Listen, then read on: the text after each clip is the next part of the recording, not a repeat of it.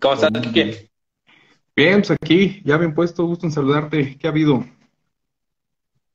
Igual, este, aquí andamos haciendo las segundas partes y ante todo iniciar con los integrantes de la mesa Redfeca, Kike. Qué bueno, qué bueno, me da mucho gusto y muy contento de que me vuelvas a, invitar aquí a tu espacio.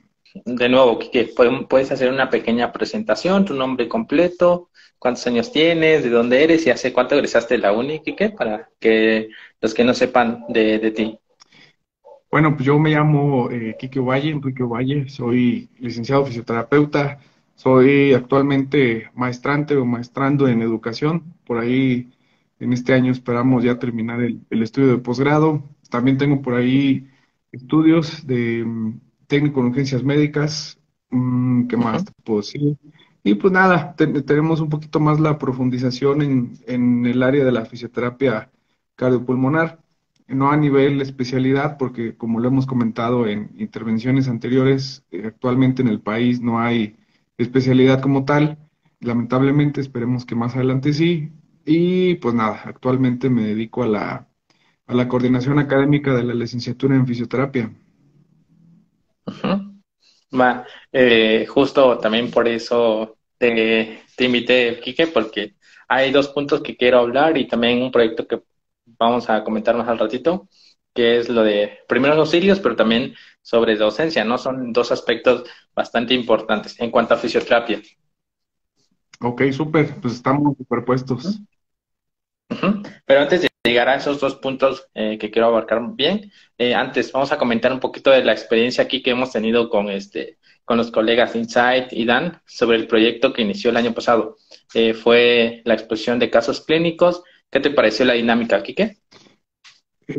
pues para ser la primera vez me pareció buena. Este, fue, fue padre conocer un poquito más a, pues bueno, colegas. Y, algo que me gustó mucho fue que parece que no, pero eh, la perspectiva de otros colegas de otra área de, formación, de otras instituciones y sobre todo de otras regiones del país, sí, sí es enriquecedor. O sea, te das cuenta cuáles son las áreas en las que sí compaginamos, bueno, no compaginamos, sino que eh, tenemos perspectivas diferentes, ¿no? A lo mejor modelos en que nos enseñaron de manera diferente pero que todos llegan a un solo fin, que es el valorar, diagnosticar eh, desde el punto de vista fisioterapéutico y fijar los objetivos de tratamiento. Entonces fue muy, fue muy dinámico, espero les, les haya gustado a, a los colegas fisioterapeutas y a los estudiantes de fisioterapia, a la gente que nos estuvo observando, viendo, y pues nada, por ahí se anda, se anda planeando hacer una tipo segunda temporada, que estaría eh, algo interesante. Y pues nada, o sea, todo con el fin principalmente de, compartir y de, pues sí, de compartir un poquito de lo poco o mucho que podamos llegar a saber en un área. Sí, eh, eso fue planeado, ¿no? Este más, que fuese más académico y también, este, ante todo, este, fuese de retroalimentación, porque se vieron tres tipos, bueno, cuatro áreas o cuatro tipos de pacientes, ¿no? Al final fue el tuyo de el área cardiorrespiratoria. Pero coméntanos, ¿qué te pareció estar, eh, integrarte a esas tres áreas? Bueno, la neurológica, la de trauma y ortopedia y un poquito más a lo ocupacional de esos tres eh, casos. Quique, ¿cómo lo viste? Pues, pues, fue interesante, fue interesante, pero a la vez fue eh, enriquecedor en el sentido de que algo que nos debe de, de quedar claro los fisioterapeutas es que sí bueno, desde la, en la licenciatura egresamos desde, una formación, una perspectiva general, pero es importante comenzar a saber, a discernir que, pues bueno, entre más avanza el tiempo, es importante eh, profundizar o especializarnos en cierta área, eh, ya sea la que nos guste más o la que se nos dé más y la que estemos mayor grado de preparación, eh, pues para poder darle una óptima atención a los pacientes. Y en este caso, compartir con ustedes, los integrantes, fue enriquecedor porque,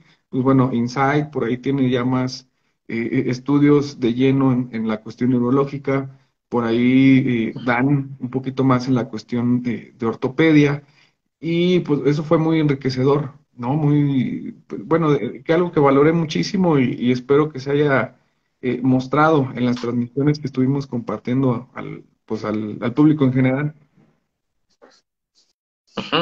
Sí, eh, creo que también fue un reto, ¿no? Bueno, no un reto, también para la organización, que fue lo más complicado, creo, Quique, ¿no? En, el año pasado. Sí, un poquito, por cuestiones de tiempo y de agendas de, de, todos, tratar de cuadrarnos era un poco complicado, sobre todo por las, que bueno, o sea, independientemente de que platicábamos en, en un día en específico cierto tema, parecía que no, pero había una planeación eh, previa, ¿no? De a qué hora nos vamos a ver, cómo va a estar estructurado, cuál va a ser la dinámica, un poquito a, términos generales, para que al final de cuentas se trataba de que sí llevar un orden, pero que se viera un poquito eh, pues más orgánico, más de que realmente los puntos se fueran desarrollando durante la transmisión y no como tal llevar un pues un acordeón, ¿no? De hay que decir esto, hay que decir lo otro. No, tenía que salir sobre sobre la marcha y siempre tratando de llevar un, un fundamento, ¿no? una referencia eh, bibliográfica principalmente. Sí, eso sí. Eh, ahora que comentaste, ¿no? De, la organización, eh, también recuerdo que el primer live que hicimos este, también era bastante difícil decidir cuánto tiempo iba a hablar cada quien, ¿no? Porque a veces también no interrumpir al que estaba dando su punto de opinión, pero poco a poco, ¿no? Nos fuimos adaptando en estas cuatro transmisiones que tuvimos. Sí, poco a poco fuimos ahora sí que adaptándonos a la, a la dinámica, a la perspectiva, a la forma de ser de, de, cada uno. Y eso, pues bueno, al final se disfrutó. Bueno, no al final, desde un principio se, se, se disfrutó y eso estuvo padrísimo, porque principalmente pues eso se trataba, que pasarla bien, compartir bien, en buena onda, y pues bueno, que los que nos estaban eh, haciendo el favor de acompañarnos, pues eh, que se quedaran con un, con un granito de arena de lo que compartíamos. Algo que siempre dejamos en claro fue que, por supuesto que no tenemos la verdad absoluta, por supuesto que no lo sabemos todo, por supuesto que a lo mejor puede ser mínimo lo que estábamos compartiendo, lo que alguien más u otro colega podría eh, proporcionarles, pero pues bueno, ojalá les haya servido de algo. Eh, sí, ya comentamos de los tres primeros casos clínicos que tuvimos eh, y el último fue el tuyo. Eh, antes también quiero reconocer que también tu caso fue bastante bueno y dio bastante retroalimentación. Bueno, en mi caso porque también me gusta el área respiratoria, cardíaca. también comentas un poquito de tu caso que elegiste, Quique. Sí, pues lo elegí porque puede, bueno, desde el punto de vista epidemiológico, esa enfermedad o ese síndrome respiratorio eh, es de los que más llegan a presentarse en los pacientes neumópatas. Y son de los que más, me atrevo a decir, de los que más seguido llegan a presentarse con, con el fisioterapeuta. Entonces, hablar de ese síndrome obstructivo pues sí había que involucrar muchas, muchas vertientes, desde el punto de vista de la valoración y el diagnóstico, pero sobre todo de los objetivos de tratamiento. Y fue muy interesante, fue, traté de plantearlo lo más general posible, a modo de que, pues bueno, las variables que por, ahí nos faltaban incluir, investigar, pudiéramos tratar de deducirlas o bien dado el caso, dependiendo del punto, tratar de especular cuál podría ser o cuál se podría embonar o hacer clic con la clínica que estábamos compartiendo. Entonces traté de diseñarlo a modo que, que poco a poco lo pudiéramos ir desenvolviendo y también de, de una forma en que el, el, el, tratamiento final, pues bueno, nos costara un poquito de, no de trabajo, pero sí comenzáramos a hilar todo, toda la clínica, del caso clínico que estábamos platicando. Eh, ah, el caso clínico me gustó mucho cómo lo expusiste también, ¿no? Este, los puntos importantes, los factores de riesgo, las este, referencias que tenía del paciente, ¿no? Eh, en cuanto a rehabilitación, eso me gustó bastante de que le diste chance a Insight, a Dan, de dar su punto de opinión desde lo más general, ¿no? ¿Cómo abordarían ese tipo de pacientes en cuanto al área cardiorrespiratoria? Sí, pues como mencionaba al principio, siempre fue muy importante el, aporte que todos pudimos eh, arrojar a, los casos que estábamos eh, mencionando. Y pues fue muy interesante cómo sí había propuestas de valoración, de tratamiento, pero también surgían muchas, muchas dudas. Y el hecho de que surjan dudas desde el punto de vista académico o educativo es bueno, porque quiere decir que realmente estás razonando y estás eh, hilando todo lo que estás eh, observando y estás analizando. Si te vas con dudas o si no encuentras dudas durante el planteamiento o el desarrollo de ese planteamiento, pues bueno, muy probablemente puede, hay una probabilidad más alta de que te llegues a equivocar. Eh, creo que es lo fundamental, ¿no? De cuando impartimos un tema, que los alumnos o los participantes estén este, activos o ante todo, que te pregunten al final de la clase o durante la clase, ¿no? Sí, aquí ya va a depender de, cada quien, tanto del, del, que está recibiendo el mensaje como el que lo está impartiendo. Eh, ya depende, pues sí, de, cómo, cómo se acople la dinámica, porque luego, yéndonos un poquito ya a la cuestión eh, educativa, por así mencionarlo, y, luego hay, luego hay estudiantes que, por ejemplo, son muy de, de preguntar durante el desarrollo del tema, y en ocasiones el ponente eso lo llega a distraer del, pues sí, de la estructura que ella lleva. En ese caso, yo, casi, bueno, valga la redundancia, e, e, en esas oportunidades lo que mejor se puede llegar a recomendar es, la típica, ¿no? Que te dice el profe, dudas hasta el final. Y ya depende de la dinámica, de, cómo se esté desenvolviendo el profesionista, el catedrático y el, y el estudiante. Eh, al ratito comentamos eso, y que también de la planeación de las clases, pero seguimos con el, el, tema de las, de las colaboraciones, de las transmisiones. Eh, comentamos esto, ¿no? De la mesa rechueca, pero también eh, después de la última transmisión tuviste algunas este, entrevistas, ¿no? Ahora siendo tú el, el, el, entrevistador y tuviste dos invitados más. ¿Qué, ¿Cómo fueron la, la dinámica que tuviste ahí, Quique? Dos invitados más, eh, después de las intervenciones con ustedes, ¿no? Creo que entrevistaste a eh, Sofía Castañeda y a Karen, ¿verdad? Sí, por ahí hicieron un favor de, de acompañarme a hacer un par de, charlas. Por ahí la licenciada Sofía, estuvimos platicando un poquito de, de, la cuestión de la fisioterapia en pediatría y con la licenciada, la maestrante Karen, estuvimos hablando un poquito de, del área de posgrado de la, de la administración y gestión en áreas de salud, que pues bueno, eh, sí, la pediatría es muy interesante, eh, es una clínica muy, muy específica, desde luego es un área de especialidad, pero también el área de la gestión y la administración, pues tiene lo suyo, tiene su ciencia, y aplicarla de manera específica a los, a los centros de salud, a los hospitales, clínicas, eso lo vuelve un poco más eh, también específico, pero más, más interesante, más de nicho. Y eso es algo que, que a nosotros como fisioterapeutas nos puede servir para complementar nuestra formación integral.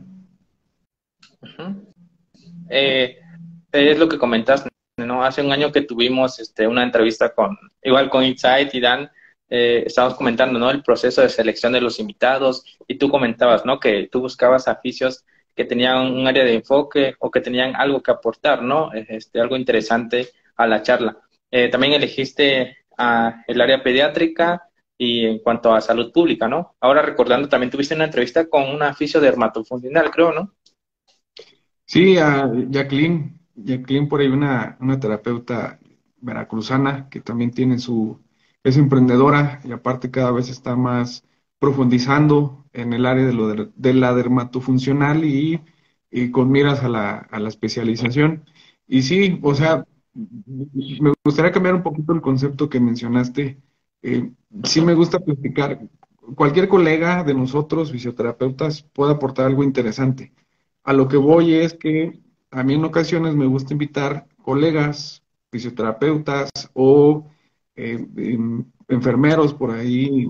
Eliezer hizo favor de acompañarme hace algunas, algunas semanas, algunos meses, eh, como también atletas de alto rendimiento, que han tenido la oportunidad de, de trabajar en el área de la fisioterapia, la medicina física de rehabilitación y medicina del deporte y demás, pero lo que me ha llamado la atención es invitar a colegas, bueno, estos personajes importantes, profesionistas, eh, con temas a lo mejor puntuales que no en cualquier otro lado llegamos a encontrar.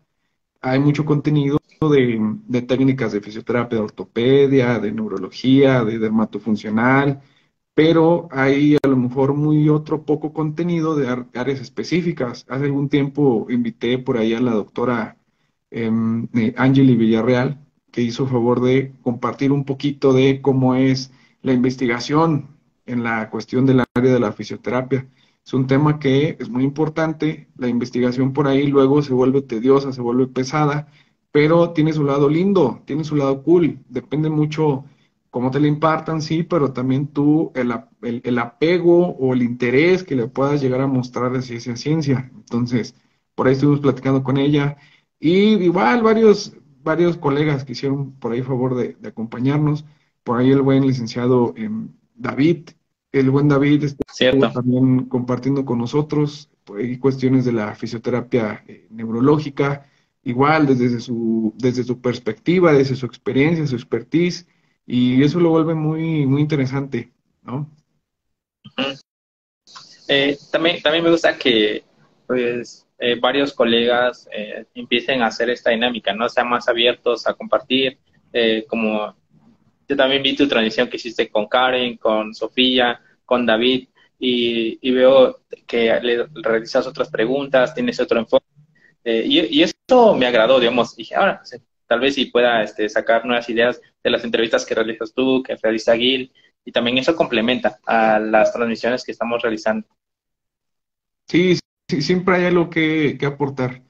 Eh, del que esperes y del que menos esperes, eh, no sé, alguna charla larga o profunda, te, quedas con algo. Siempre, eso es lo importante, es lo padre de platicar con, con gente nueva. Sí.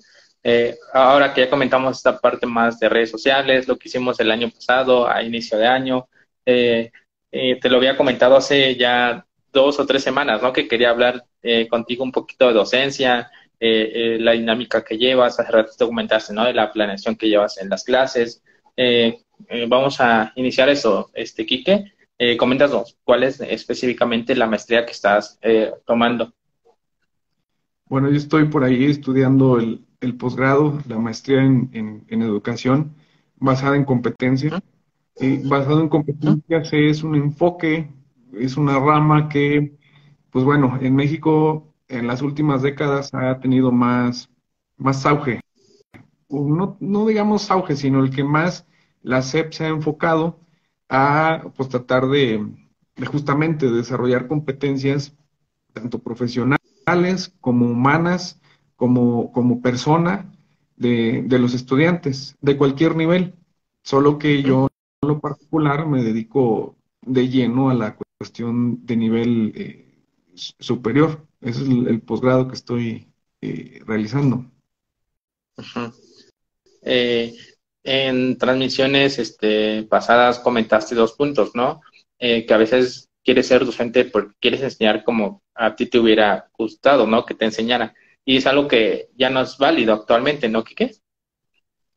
Mm, no que sea no válido o válido por completo, pero es una perspectiva que no se recomienda utilizar, porque a lo mejor a ti te hubiera gustado de una forma, porque a lo mejor de esa forma no necesariamente la necesitabas, solo era la que tú querías y a lo mejor no era la que más te acomodaba.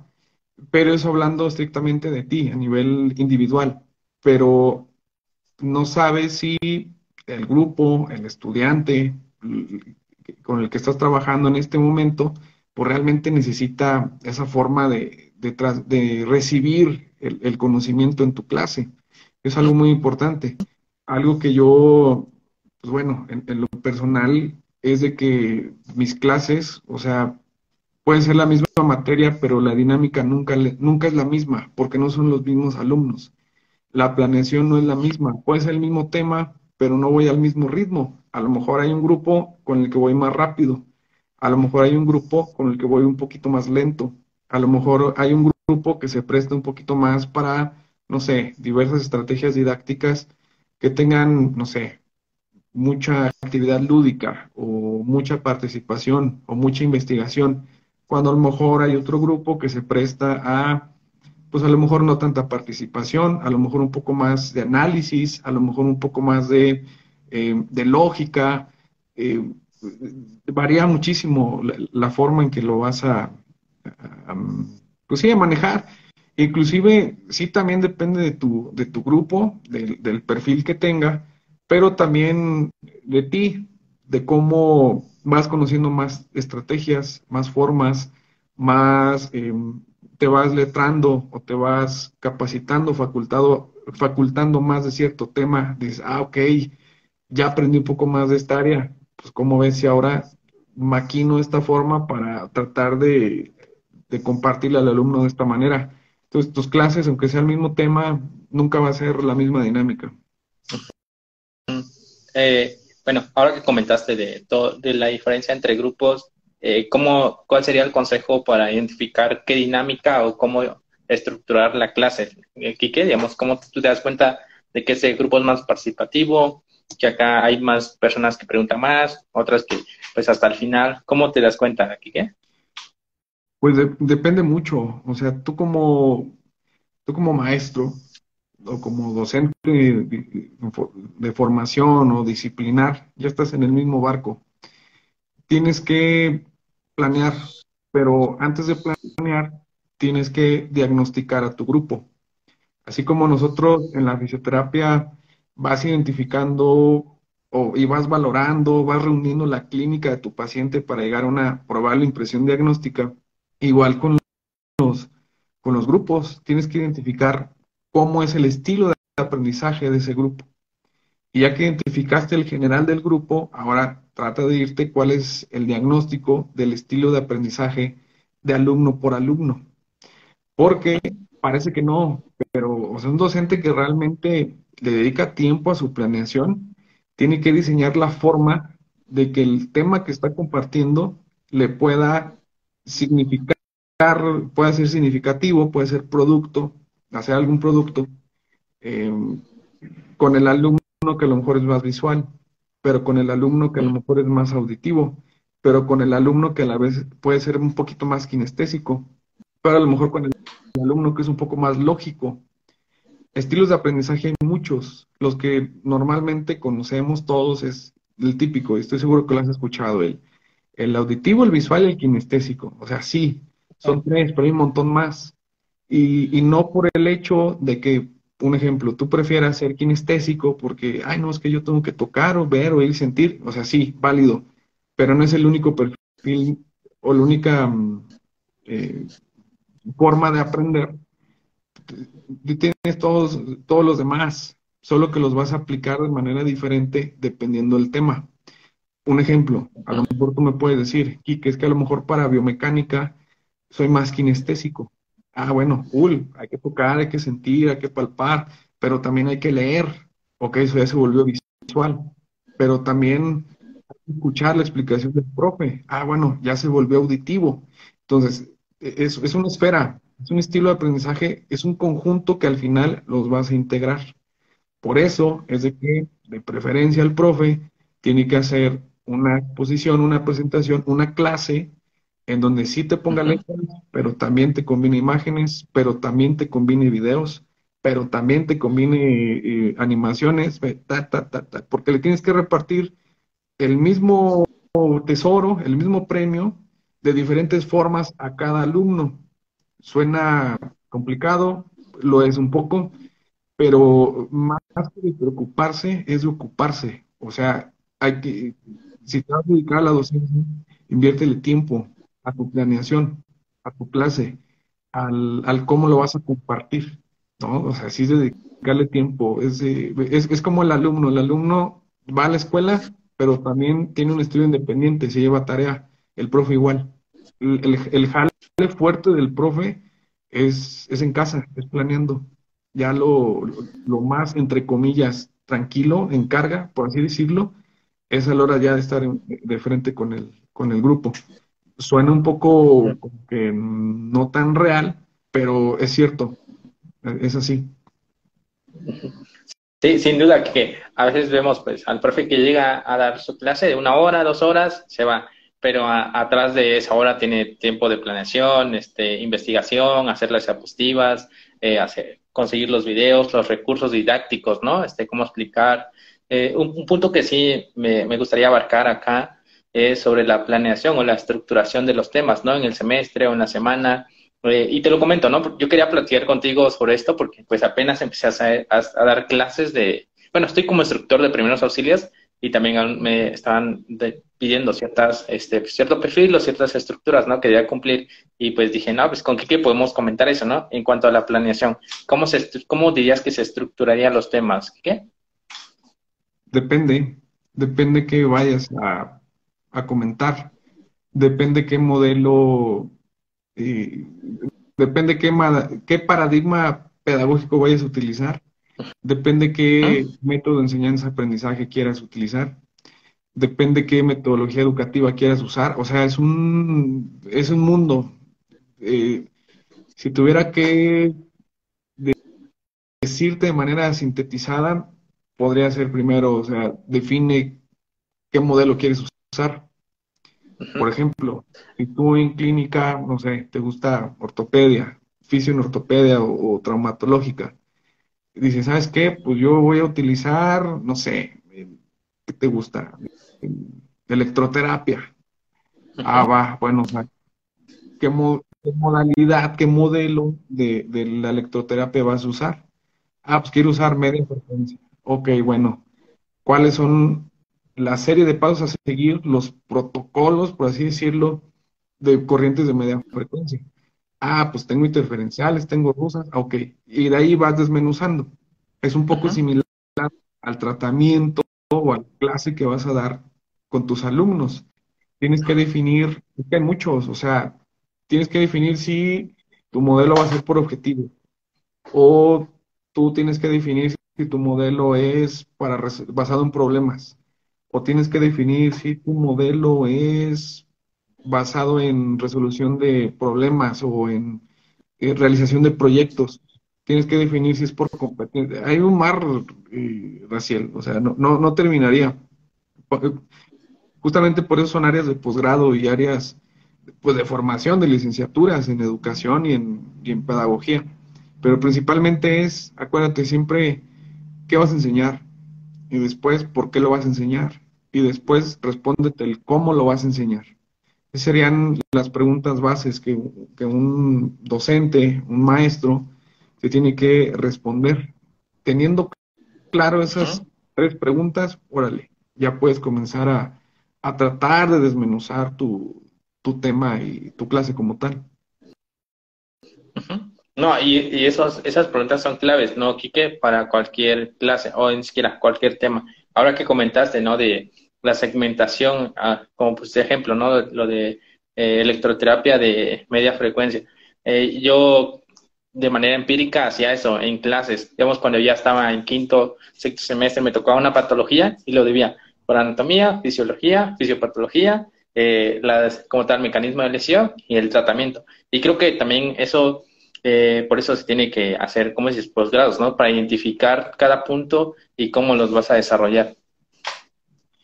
Sí, es importante, es importante tener esa, esa formación, porque tú puedes ser docente disciplinar. Docente disciplinar es aquel que no necesariamente tiene una formación en educación, en pedagogía, pero obviamente domina su especialidad o su área de profundización.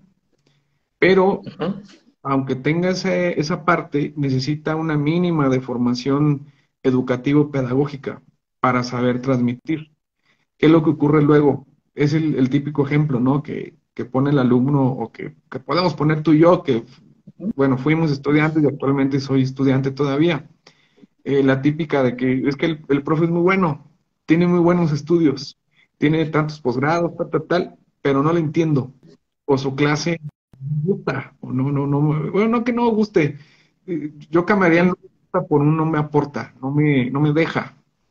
Este, es ahí oh, es, es un foco rojo, o sea, hay que ver qué estrategia está usando y cuál es el perfil del alumno. Y ya con base a eso, pues, hay, hay, que identificar. Entonces sí se necesita una, una formación. no, no basta la vocación. Y, ante todo, ¿no? Creo que todos son, eh, bueno, la mayoría de fisioterapeutas en universidades son disciplinares, ¿no? No tienen esa formación académica. Mm, pues mira, no me atrevería a dar un dato franco, un dato fino, porque no tengo una fuente indexada en este momento como para basarme, pero podríamos suponer, podríamos eh, especular que muy probablemente no hay tantos, en el área de la fisioterapia, que tenga cierta formación en, en esta área. Podríamos especular que la mayoría es, es disciplinar, ¿no? Sí, y, falta eso, ¿no? Porque pues ayuda bastante en cuanto a la en, cuanto a la organización y la este, segmentación de temas en la universidad. Y ante todo, tal vez puede tomar la maestría en educación y docencia, pero no tener un área de enfoque, ¿no? También eso complica. Tienes que equilibrar los dos puntos. Sí, tiene que haber un, equilibrio, tiene que haber una guía. Necesitas una guía para, guiar a los demás. Eso, eso es importante. Ya teniendo ese, ahora sí que esa guía, ese, ese, dominio, por así decirlo, ese conocimiento, vamos, ya lo demás depende ya de ti, depende de tu talento, depende, ahí sí tu vocación da el, extra, da el plus, el, el que te guste, el, el, que el alumno se dé cuenta que, que, estás disfrutando lo que le estás compartiendo, que sabes de lo que le estás compartiendo. Yo siempre el, el consejo que puedo llegar a dar es comenta la clase como si le estuvieras platicando al alumno, que el alumno sienta que lo estás, que lo estás compartiendo, o sea, que estás hablando de, de tú y que están los dos solos hablando de ese tema en el salón y no hay nadie más. Ese, es mi mal consejo que yo siempre les doy. Compártele, o sea, no le presuma, no lo haga sentir que no sabe, pues no sabe porque eso vamos al salón. No, yo también igual en, en la maestría, yo voy al salón y es, a ver, voy modo alumno, compárteme, o sea, no, no me gustan, por ejemplo, hace poco fui a un, curso que no tiene nada que ver con, salud, era uno complementario, lo que me gusta, y en algunas intervenciones del ponente, o sea, existe esta técnica y la voy a hacer, y hablaba, y era de locución, hablaba y lo hacía muy bien, y se los aplausos, pero después mi comentario fue, bueno, muy cool, pero dime cómo es, o sea, enséñame la técnica, eso vengo. Y me mandó a ver videos ahí. O sea, es lo que yo en lo personal no, no recomiendo. O sea, siempre a sentir parte al, al alumno, pues, pues porque eso va, la educación tiene que ser, sí, la mano derecha es el profe, pero el estudiante siempre tiene que ir al centro, eso es muy importante. Y eso es lo que, a lo particular, siempre procuro que el, que el estudiante se dé cuenta de eso. O sea, porque siempre que pasa, ¿no? Que, ay, no, el, este, el, profe no me hizo caso, cositas así. No, realmente sí, solo que en muchas ocasiones la respuesta o el cambio nunca puede ser de un momento a otro. Es un proceso, es una planeación. Eh, ahora que comentaste eso, ¿no? De este, dejar que el alumno pues también se sienta cómodo, este, que tenga confianza al preguntar, porque, bueno, yo también tuvimos la misma formación técnica, ¿no? Y no, no me dejarás mentir que pues ahí son un poquito más estrictos, eh, casi te dicen que solo van a repetir una vez las cosas y como que te quedas con esa sensación, ¿no? De no, no puedes preguntar o no puedes o cuestionar en ciertas cosas. Pues ahí yo considero que no tiene que ver con que sea a nivel técnico, que sea a nivel pregrado posgrado. Ahí tiene que ver ya, pues ahora sí que con el, con el perfil, pero también hay que tomar en cuenta que también depende del carácter del, de la persona, del profe. O sea, el carácter, el temperamento es algo que, ya lo tenemos, que la gente ya lo vamos a tener. Ya la cuestión es nada más modularlo. O sea, sí, eh, bueno, ahora que ya que comentamos apartado, ¿no? Y también hemos visto que sí es importante eh, tomar esos cursos en cuanto a docencia, en cuanto a formación, educación. Eh, coméntanos, ¿cuántos años ya llevas dando clases, Quique? Ah, buena pregunta. Yo creo que este año he de cumplir unos, sin temor a equivocarme, en el verano he de cumplir seis, seis años de compartir docencia. yo cuando comencé, comencé, te lo platicaba en uno de los lives anteriores, yo comencé a nivel técnico. Yo comencé a darle clases a una que otra cabecita que me invitaban a la escuela de paramédicos. Y a partir de ahí me gustó, me di cuenta que me gustó. Obviamente no te digo que sabía hacerlo, solo como yo aplicaba, ¿no? La de, bueno, es que este, el profe que yo tuve me lo daba así, pues lo voy a, y a mí me funcionó, ¿no? Lo entendí, pues voy a tratar de replicarlo o tratar de hacerlo, no te digo que igual, pero a lo mejor lo más semejante, lo más parecido. Entonces, por ahí comenzaba. Entonces, sí, conforme pasó el tiempo fui tratando de adaptar y, y, no solo de manera em, empírica, o sea, también trataba de, pues, de investigar, trataba de leer, trataba de acercarme con, por ejemplo, mis familiares que son docentes de formación, fueron normalistas, y era como que, oye, a ver, esto cómo puede ser, o no me digas cómo hacerlo, dime dónde lo leo, que también, bueno, ahí me di cuenta que esa formación no, no entra del todo con lo que yo buscaba, porque pues me decían más recomendaciones de nivel básico, ¿no? De educación básica, cuando a lo mejor mi perfil pues no tenía mucho que ver con, ese nivel, pero siempre fue buscando la formación, eh, que es parte de lo que platicaba en uno de los otros lives, no me acuerdo si fue en este, probablemente sí, que mm, es parte del sacrificio que a lo mejor uno tiene, no que tiene, es uno que uno quiere hacer, ¿no? Esa sería la, palabra. Sí, recuerdo que lo comentaste en uno, que tienes que sacrificar algunas cosas, pues para, eh, y para conseguir objetivos a largo plazo. Eh, dices que iniciaste como instructor en la escuela técnica. ¿Hasta cuándo fue que llegaste a la universidad, Quique? Yo creo que a nivel superior fue un año después, poquito menos, un año después. Comencé a, mm, pues sí, a compartir la, la cátedra.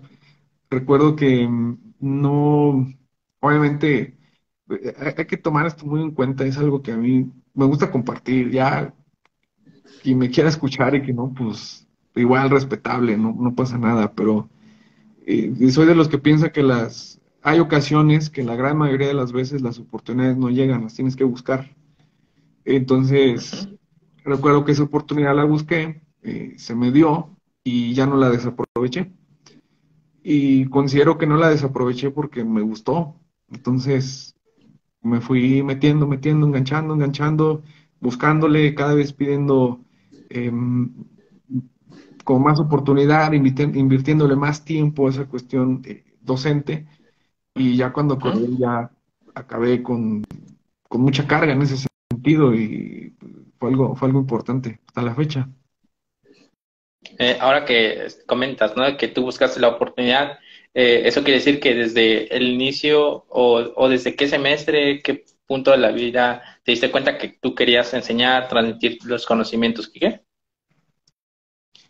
Mm, no estoy seguro, no estoy seguro, pero probablemente en mi formación de pregrado nunca lo pensé. Probablemente nunca lo pensé. No era de los, no de los que pensaban que en algún momento iba a compartir, a dar clase. Yo lo que quería en ese momento era, sí, terminar mi estudio y lo que todo el mundo, bueno, la gran mayoría, ¿no? Me atrevo a decir sin fuente, eh, desea, tener su clínica, tener su cónsul. Ese era mi principal eh, objetivo. Pero ya conforme salí me di cuenta que, pues no, o sea, no todos los oficios necesariamente necesitamos o queremos poner nuestra clínica. Respetable el que sí lo tenga y que padre. Siempre le digo a mis alumnos, cuando pongan su clínica, eh, denme chamba y no es, no es broma, o sea, pero no, no, no, yo, creo que nunca pensé en dedicarme a la, a la docencia, o sea, fue una, fue como una bonita, por así decirlo, casualidad. Eh, ahora, eh, ya llegando a la universidad, este, pues ya venías con un poquito más de práctica, ¿no? ¿Lo sentiste diferente en cuanto al nivel educativo o no? Mm, es que no es que sea el nivel educativo, es el método educativo. No es lo mismo nivel técnico que nivel pregrado o nivel licenciatura, nivel superior. Porque la forma en que se aplica, pues es diferente. O sea, primero el tiempo. Y parte en la carrera técnica, la destreza está un poco más encaminada a que sea práctica. Sí hay fundamentos de teoría, pero este fundamento es elemental. Lo mínimo indispensable que te permita hacer una praxis práctica. Y en mi nivel licenciatura el perfil cambia. Aquí es donde, porque luego pasa, ¿no? Que nosotros como alumnos nos desesperamos. Oye, es que estoy en esta materia, pero ya tengo que estar viendo, no sé, este, un ejemplo. Si estás en masoterapia, un ejemplo. Eh, desde la primera semana, el primer mes, pues ya queremos agarrar al paciente, ¿no? Ya queremos palpar, ya queremos conocer las técnicas, aplicarlas, ya masajear, por decir. Cuando al inicio necesitamos el fundamento teórico, o sea, recuerda, repasa la anatomía, cuál es la historia del, masaje, de, dónde se, deriva, eh, quién lo inventó, por así mencionarlo, eh, cómo fue evolucionando, cómo se crearon las técnicas, para ahora sí, ya tienes el fundamento teórico, ya tienes ese diferenciador que te va a pues, diferenciar, vale la redundancia, perdón por ser tan así, eh, te va a diferenciar entre el nivel técnico, que solo lo adiestran para la técnica, al licenciado que, ok, conoce y domina el fundamento, ahora sí, te aplica la, la, destreza, que se va a ganar con práctica, práctica, práctica, práctica, pero siempre con un fundamento un poquito más sólido, más detallado. Esa es la diferencia. Entonces, sentir el cambio, sí, pero por el, el, por el modelo, la forma, y porque el tiempo en licenciatura pues es, es mayor. Eso está, eh, pues sí, depende mucho. Sí, sin duda se nota bastante, ¿no? Este, pasar de licenciatura a una, bueno, de técnica a licenciatura. Como dice, solo el modelo este, educativo. Eh, recuerdo que no, nosotros tenemos esa formación técnica de donde vimos anatomía y fisiología en un mes, creo, ¿no? Y ya de ahí te pasaban a todas las este, intervenciones de trauma y, este, y clínica. Eh, eso es también una diferencia que es bastante notoria en cuanto a la carrera técnica, como dices. Y recuerdo mucho la clase, bueno, la, la materia de este, fisioterapia cardiorrespiratoria cuando la maestra empezó a dar cursos de eh, RCP y empezó a dar desde anatomía, fisiología, y yo estaba impaciente, pues dije, no, pues vamos a practicar nada más RCP, pero no, no, se tiene que estructurar bien el contenido y eso lo marcan también la universidad en la que pues estás como docente. Totalmente, en nivel técnico probablemente te van a decir, esto es RCP, 30 compresiones, dos ventilaciones, ta, ta, ta, y, y hazlo, repítelo y practica. Y en nivel profesional no, o sea, es, órale, va, el RCP, pero primero, fundamentos de anatomía y fisiología ok, eh, fisiopatología o, pues sí, de, la parada cardiorrespiratoria. Em, antecedentes históricos de la RCP. Eh, ¿Quién la inventó? ¿En qué años se inventó? ¿Cuáles fueron los principales dispositivos con el que se podía ventilar al paciente? ¿Por qué se ventila al paciente desde ese entonces? ¿Por qué se utilizaba o por qué no se utilizaba anestesia? ¿Quién la inventó? ¿Por qué los anestesiólogos son los padres del RCP? O sea, e, e, esa es la diferencia. Por eso hay ocasiones que cuando nosotros alumnos, porque también me pasó, llegamos de un nivel técnico o llevamos a la par un nivel técnico del, nivel de pregrado, nivel superior, licenciatura, es donde justamente lo que dices, discrepas un poco. De, ah, caray, oye, pero es que en la técnica a mí me enseñaron rápido, o sea, a lo que voy. ¿Por qué voy tan lento? ¿O por qué está perdiendo el profe el tiempo con, con este tema? O sea, ¿por qué tengo que saber quién inventó la RCP? porque ese es el diferenciador del nivel justamente que estás cursando. Sin duda. Eh, bueno, ahora que comentamos de esto de, la universidad, eh, ¿recuerdas qué materia te tocó impartir en, el primer año que llegaste, Kike? Sí, como no, me acuerdo que en el primer ciclo que, que, elaboré era la materia de modalidades terapéuticas, sí recuerdo. Eh, había que hablar, pues, las diversas modalidades terapéuticas, que, que si la electroterapia, que si la eh, mecanoterapia, la cinesiterapia, la, en general todo lo que, que involucraba grandes rasgos y fundamentaba nuestras modalidades de tratamiento. No confundir, esto es bien importante, no confundir con los, con los medios físicos. O sea, los medios físicos son una modalidad terapéutica. Eso fue lo que me, me tocó compartir en esos años. Eh, y en ese ciclo, en ese primer ciclo, ¿se te hizo difícil? en cuanto a la documentación, investigación de estos temas, o no? ¿O ya los tenías un, poco este, preparados antes de llegar a clases? No, mira, pues uno tenía el, fundamento teórico por lo que vio en la universidad y lo porque en ese entonces ya aplicaba en clínica.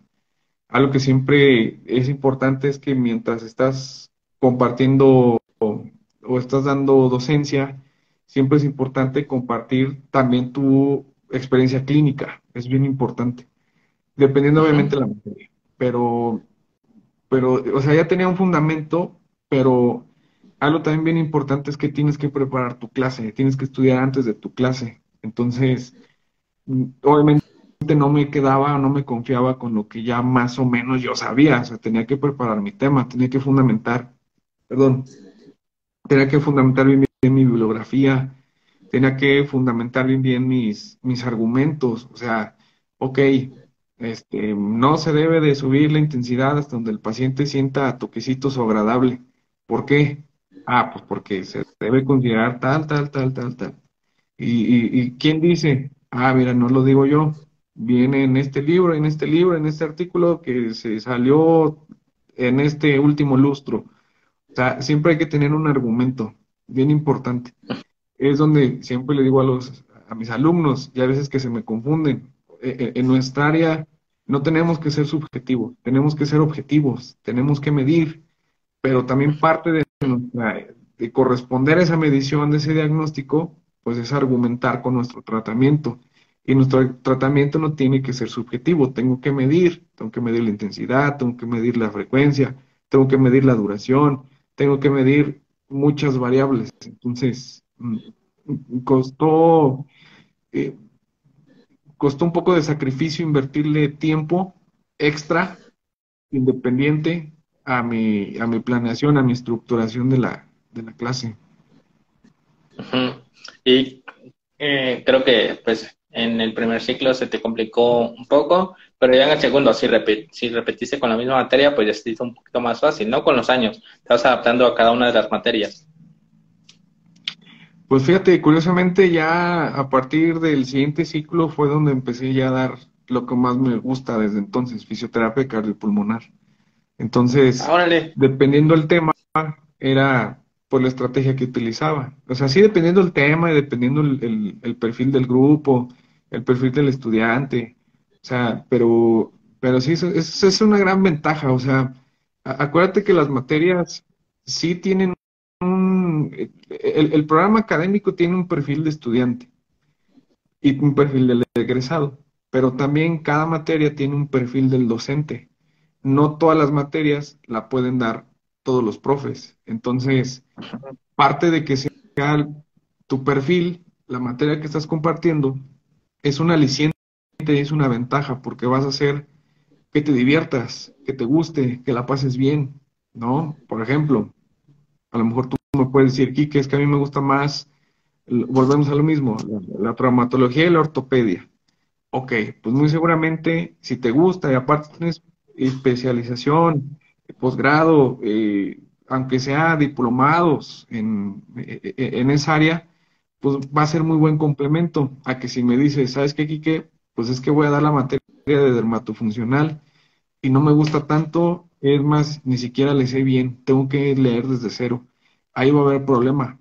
No te digo que no la vas a poder impartir, pero sí te va a costar mucho más tiempo y te va a costar más esfuerzo y, puede que hagas bien tu planeación, transmitas bien el contenido que ibas a hacer, pero el alumno se va a dar cuenta. El alumno, no, es que el profe como que no le gusta, como que no, no se me queda lo que me dice. Y es ahí donde luego viene el comentario. Es que el profe no sabe hacer una clase. Entonces, no es que se refieran a que no la sabes hacer, se refieren a que no la estás transmitiendo, no le está, no se está llevando productos de aprendizaje ese alumno, ¿no? Sí, y, eso pues se da cuenta uno en la universidad, ¿no? Si el profe pues en un semestre te dio dolor o este o agentes físicos y al otro le toca este vendajes o este no sé algo de trauma de ortopedia y si no se le da bien pues no va a dar a, este o explicar bien la clase como tal. Ahora que comentas del, área cardiorrespiratoria, eh, sé que te gusta, este, lees bastante en cuanto al, al tratamiento o a la evaluación de este tipo de pacientes, eh, ¿cómo fue? Coméntanos este, cómo llevaste tu primer ciclo en cuanto a esta materia en especial. Mm, pues cuando comencé a dar esa materia, recuerdo que en ese entonces estaba muy de lleno en clínica y, parte de esa clínica era ver pacientes cardiopulmonares. Y a la par era cuando estaba más activo en, en la operatividad de ambulancia. Entonces, me gusta, ah. me gusta mucho porque veía la cardiopatía, la neumopatía desde la atención primaria, desde el cuadro agudo, y me tocaba verla y atenderla en el tercer nivel o ya en el área de especialidad, dando tratamientos. O sea, ya hablando del remanente, la secuela de lo que dejó la etapa aguda en ese, en ese paciente.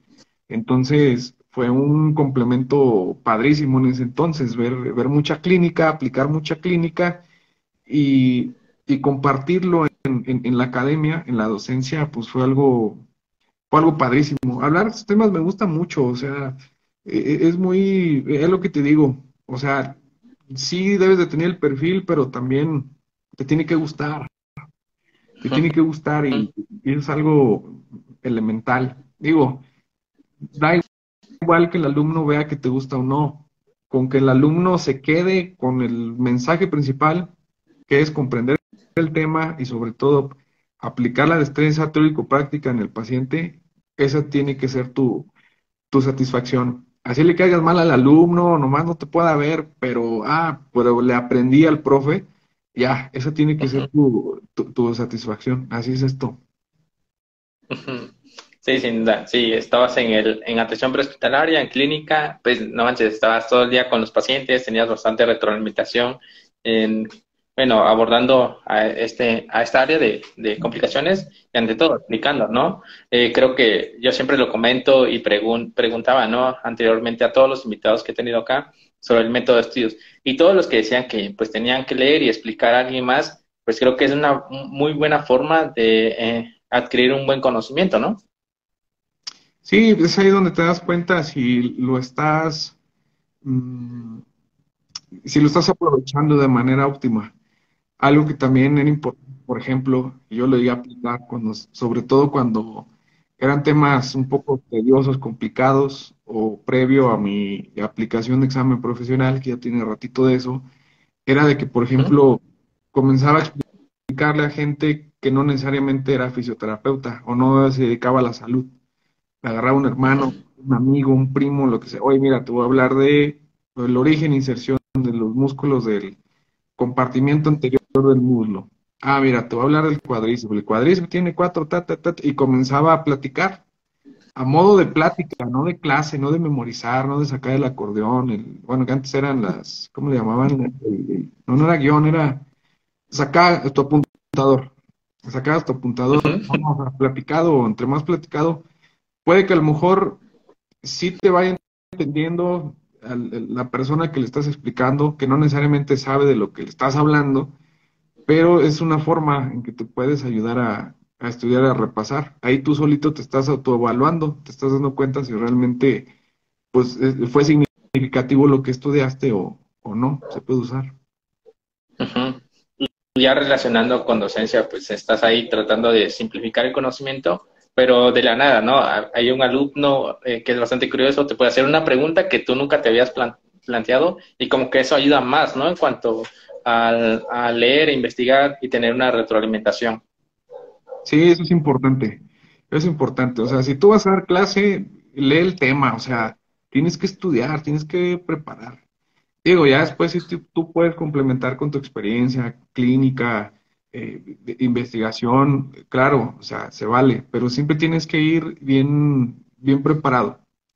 Y conforme prepares tu tema, van a ir saliendo dudas. Bueno, esas mismas dudas que a ti te salgan, por ejemplo, en un punto que no te queda claro, estudialo, búscalo, investigalo, pregunta, siempre con referencias. Para que, pues, por ejemplo, no sé, es que también tienes que, e, e, es parte de tu estrategia, es parte de tu, de tu planeación. Van saliendo dudas, ok, al alumno, ¿qué dudas se le puede presentar? Ok, estoy hablando de, no sé, este, anatomía, no sé, estoy hablando de igual, vamos a hablar ahora del músculo sartorio.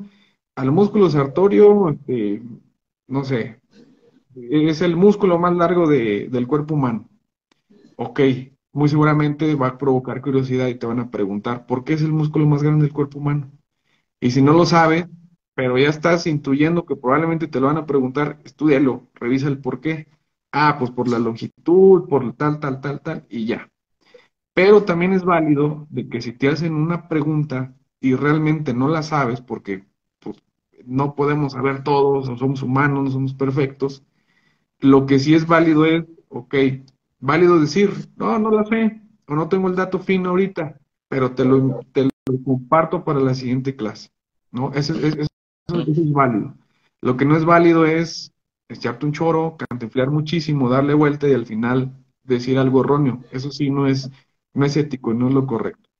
Lo que sí se puede hacer, por ejemplo, porque depende del tema o el concepto, es de que, no sé, tal, tal, tal, hablamos de esta complicación del desbalance hidroelectrolítico y tal desbalance puede inclusive desencadenar un edema pulmonar.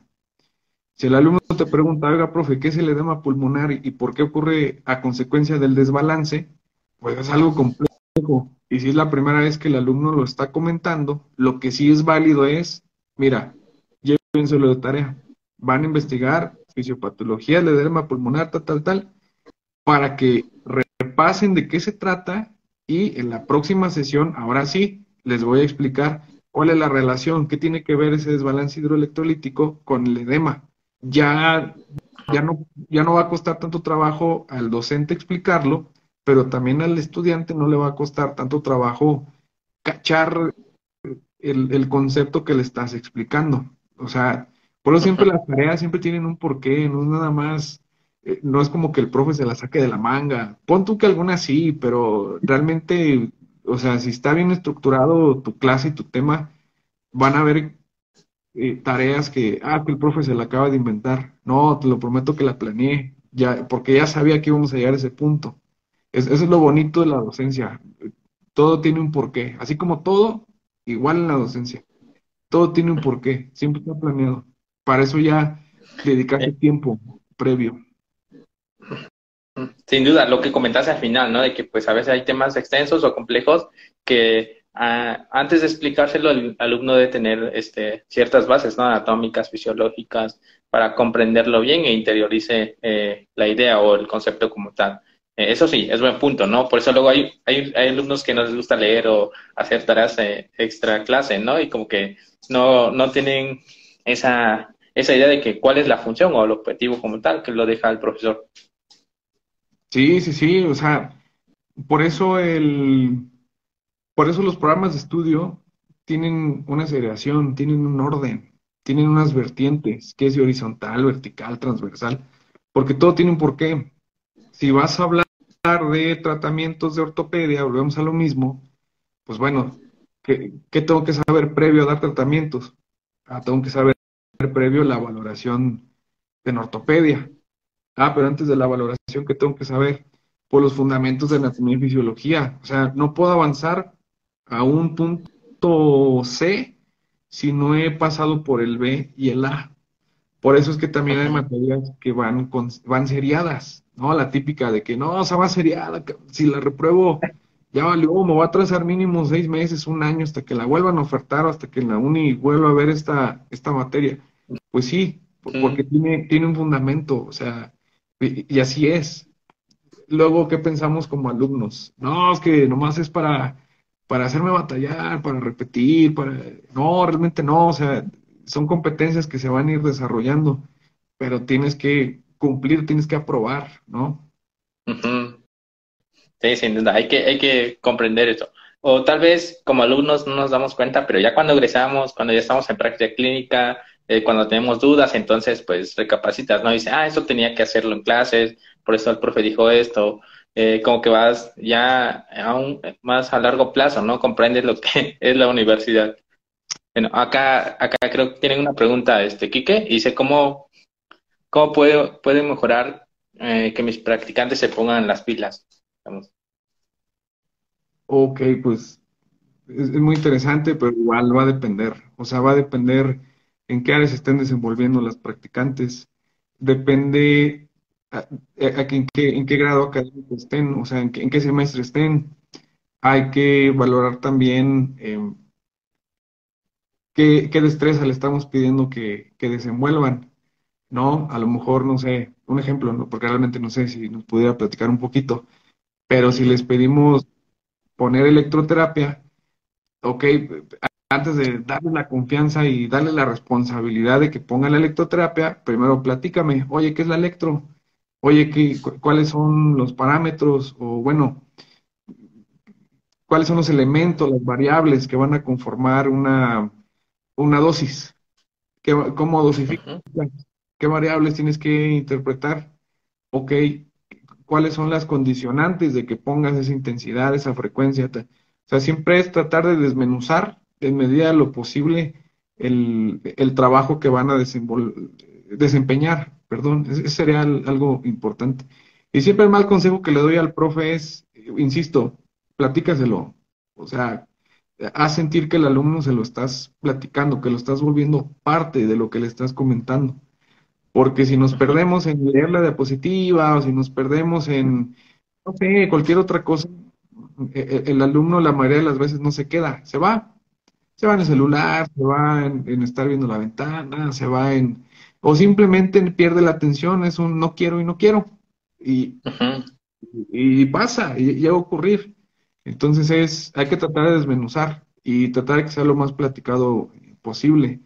Y tratar de que no sea de una forma, digo, no tengo la verdad absoluta, es un, digo, estoy compartiendo con base en la poquita experiencia que tengo eh, siempre no hacer sentir al alumno que está mal, no saber, porque no está mal no saber, o sea, y estás ahí para aprender y para, o para aplicar lo ya aprendido en la escuela. Entonces sería uno de, mis malos consejos que podría dar.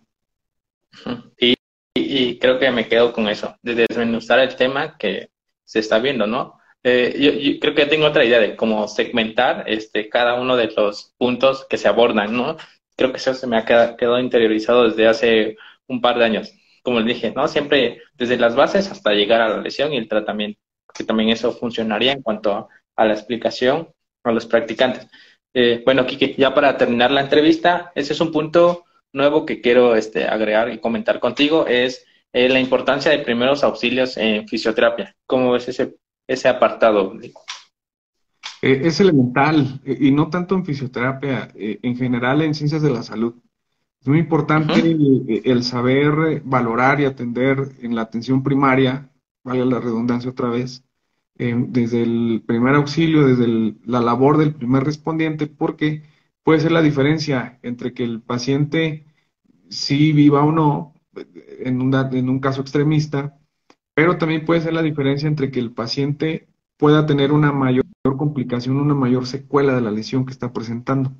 Y aparte, porque tenemos muchos probables peligros dentro de nuestra clínica, donde nuestro consultorio o del hospital donde estemos trabajando.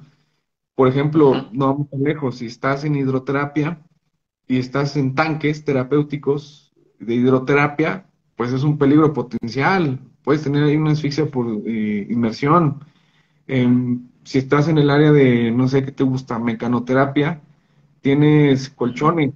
Y esos colchones, mm, digo, lo óptimo es que estén en una base, ¿no? De, como si fuera una base de colchón, literal. Eh, puede ser un peligro, una complicación si el paciente cae, si el paciente de pediatría cae. No vamos tan lejos también en el área de mecanoterapia, los equipos ergométricos igual a la hora de hacer ejercicio terapéutico aeróbico, eh, si el paciente cae, puede llegar a tener complicaciones. Entonces, es elemental saber la atención hospitalaria, primer respondiente, para poder abordar de manera eh, pronta, expedita, la, la, lesión o la probable lesión que pueda estar manifestándose en, tu paciente. Eh, sin duda, eh, lo que comentaste, ¿no? De que ya sabiendo primeros auxilios, siendo fisioterapeuta, también checas el, pronóstico o la recuperación que va a tener ese paciente, ¿no? Hablando de un caso muy este, básico, una fractura cerrada, ¿no? Si no inmovilizamos bien, este, no entablamos bien, pues e, esa fractura puede pasar abierta, eh, complicaciones de infección, una mala cicatrización, ¿no? Eh, otro punto, ¿no? En cuanto a pediatría que comentamos hace ratito, yo, he tenido como dos invitados acá y comentaban, ¿no? De que pues llega en el caso de que una persona, un niñito convulsione, no sabemos si es epiléptico, este, como que a veces, pues algunas personas son un poquito más, este, más frías o este, tienden a analizar las cosas y se ponen las pilas, ¿no? A realizar lo básico. Pero imaginemos que no sabes de primeros auxilios y te quedas como en shock o en trauma, también eso va a influir en la recuperación del paciente. Sí, totalmente. O sea, en la, recuperación y en el estado actual de, tu paciente. Por ahí la semana pasada les hice un pequeño mini taller a mis alumnos de una materia ya del último año de justamente estamos hablando de desbalances hidroelectrolíticos, cuál es la relación con las crisis convulsivas y, órale, práctica, vamos a hacer un taller de atención primaria en emergencias neurológicas. ¿Cuál? Crisis convulsiva. Entonces, desde el, desde el punto de vista del fisioterapeuta, o sea, no formación de paramédico, pero sí formación de primer respondiente. ¿Qué tienes que hacer? ¿Qué no tienes que hacer? Por ahí también, eh, hace algún ciclo le di una materia, por aquí anda mi querida jefa eh, Rebeca, y, eh, a, la terapeuta Rebeca le di una materia de RCP y urgencias médicas. Pues justamente se habló, se habló de cuál es la importancia de la atención hospitalaria en tus pacientes en el área de fisioterapia. Que, por lo regular trabajemos con pacientes en estados crónicos, posoperatorios, posoperados, perdón, em, desde el punto de vista también preventivo, es algo que caracteriza, caracteriza la fisioterapia. Trabajamos con pacientes sanos para prevenir lesiones. Está, el caso de la ergonomía. No necesariamente tienes que estar lesionado para poderte tratar, pero no dejamos de ser personal de salud. Y como personal de salud, sigo insistiendo y voy a seguir insistiendo hasta que deje de dedicarme a la fisioterapia. Estamos comprometidos a tener este tipo de adiestramiento, este tipo de capacitación para que le vaya bien al, a tu paciente, que eso es lo principal. Eh, me hiciste recordar un caso este, que tuve hace dos años, que, estuve en una fundación con niños con síndrome de Down. Y en el recreo pues a veces dejaban jugar este con este con pelotitas, este objetos bien pequeños. Y un día un niño tragó eso. Y como tal, yo estaba creo que en la segunda planta y la directora que estaban eh, justo cuidando a, esos, a ese grupo se asustó, no sabía dar este, como este maniobras o compresión abdominal para desobstruir la vía aérea. Y eso es algo fundamental, nos traes con niños, con ancianos o el público en general, ¿no? Tal vez si a unos pacientes o los que se están enfocando en rehabilitación cardiopulmonar, pues de ley, ¿no? BLS y, y certificación como base. Mínimo, sí, mínimo un BLS, un soporte vital básico para, ya que sea un curso, un curso pequeño.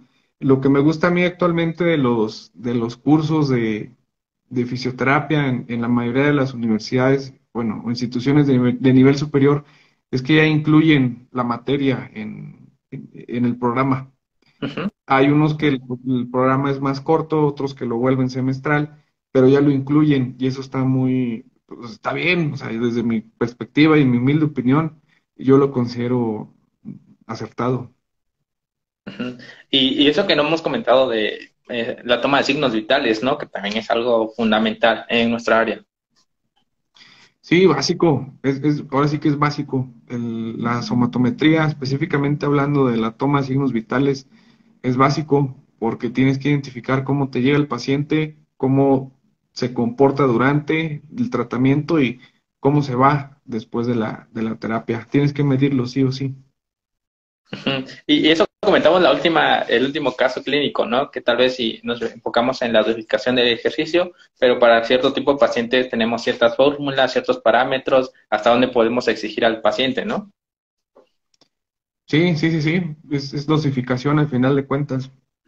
Así como tenemos límites inferiores, límites inferiores en el electro, también con, el ejercicio aeróbico. Eh, te, lo pregunté eh, a ti porque pues tienes la formación, tienes experiencia y ante todo, porque también quiero iniciar un proyecto eh, justo hablando de primeros auxilios con fisioterapeutas que ya tienen la formación técnica. Eh, ya llevo como cinco o seis eh, fisios y podemos hacer específicamente un live comentando solo sobre RCP, la cadena de supervivencia, los puntos más importantes. ¿Qué te parece, Quique? Sí, sin problema. Yo encantado de que me invites a, participar. Va, va. Sí, yo quería dar como una introducción y también antes de iniciar la segunda temporada de la Mesa Rechueca, hacer un live con todos los integrantes. Eh, ¿Qué te pareció esta tercera, bueno, tercera intervención aquí eh, conmigo en la cuenta? Pues bien, muy cómodo, muy agradecido también aquí de los que nos hicieron favor de, acompañar. Por aquí está el buen eh, licenciado David Olvera, saludos. Por ahí comentó hace ratito de los perfiles de los alumnos. Aquí también vemos que está Andrea Rosales, saludos Andrea. Está la terapeuta Rebeca Rodríguez, hola, hola. Y por ahí también eh, la licenciada Erika, por aquí nos estuvo acompañando. No sé si tengan alguna duda, algo que gusten eh, preguntarnos al buen Raciel o, a, su servidor. Y pues nada, nuevamente agradecerte, Raciel, siempre es un gusto eh, platicar, me gusta platicar más si es con, con, con colegas y son temas en común. Y pues nada, aquí andamos al pendiente, lo sabes.